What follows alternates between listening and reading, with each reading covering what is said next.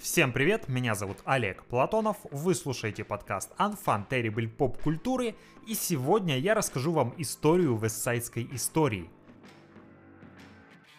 Завтра, 9 декабря, в кинозалах начнется показ новой адаптации известного мюзикла от Стивена Спилберга, человека, подарившего нам такие действительно культовые вещи, вроде «Челюстей», «Индианы Джонс», «Спасти рядового Райана» и так далее – West Side Story плотно ассоциируется с американской культурой, но ее корни уходят куда глубже, ведь она написана на основе, пожалуй, самой известной истории о любви – трагедии Ромео и Джульетта, Вильяма, понимаете, нашего Шекспира. Американизированная версия появилась во второй половине 50-х годов прошлого века и полностью соответствовала духу времени.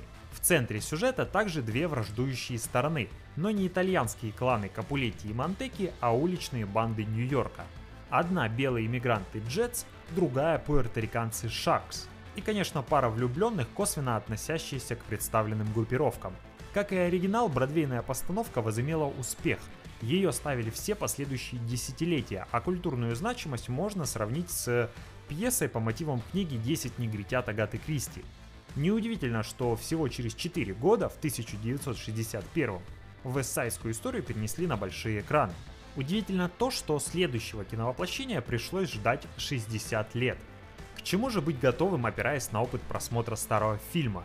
Первым делом стоит понимать, что все действо изрядно театрально, а киноленты относятся к мюзиклам. Жанру, который не так распространен среди широкой публики, но тоже может быть интересным и захватывающим. Например, «Звезда родилась», «Ла Ла Ленд», «Чем дальше в лес». На последнем я был в кино в 2014 году и не пожалел о потраченных деньгах. Мне понравился симбиоз различных сказочных мотивов, роли Анны Кендрик и Джонни Деппа, но вначале не зашла музыкальная составляющая. Постоянные напевы одной и той же фразы, однако ближе к середине с этим стало получше. Фильм, как и весь жанр, в основном для разнообразия. Также нужно отдавать себе отчет в том, что нас ждет множество танцев и пения, а значит хронометраж в 2,5 часа. В ленте 60-летней давности даже есть нечто вроде антракта, я сейчас на полном серьезе. А если решите посмотреть, то имейте в виду, что в начале вставлено длинное пятиминутное вступление, из-за которого может показаться, что с картинкой есть какие-то проблемы. Одолеть с первого раза вестсайдскую историю я не смог, пришлось разбить на два вечера. Потому решение пойти на сеанс со своей половинкой вижу вполне романтичным и любопытным, но еще и тем, которое потребует небывалой усидчивости. Критики облизывали и обхваливали адаптацию Спилберга, но для себя я уже в трейлере нашел проблемные моменты.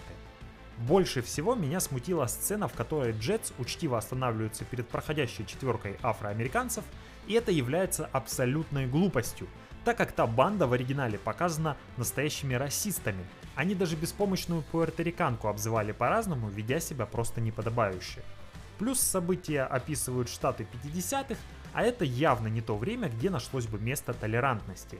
Увы, современные киноделы опускаются до вот таких вот идиотских ситуаций, когда нужно вопреки здравому смыслу показывать, какие они якобы прогрессивные. Если хотите выразить свое негативное отношение к нетерпимости, делайте это через конкретные сюжетные арки, через проработанных персонажей, через уместные события.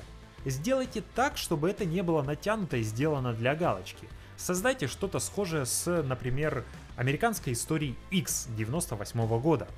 Мне кажется, что новому фильму отчаянно не хватает знакомых лиц, хотя бы во второстепенных и эпизодических ролях, как уже упомянутый Джонни Депп. Узнаваемого актера другого пригласить можно было, а так сплошные ноунеймы, у которых послужные списки намного короче, чем у вестсайдовцев 61-го.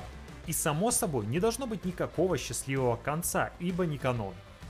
На этом все. Напомню, что каждую среду вас будет ждать новый выпуск. Спасибо, что слушаете. Олег Платонов, подкаст Unfun Terrible Pop культуры.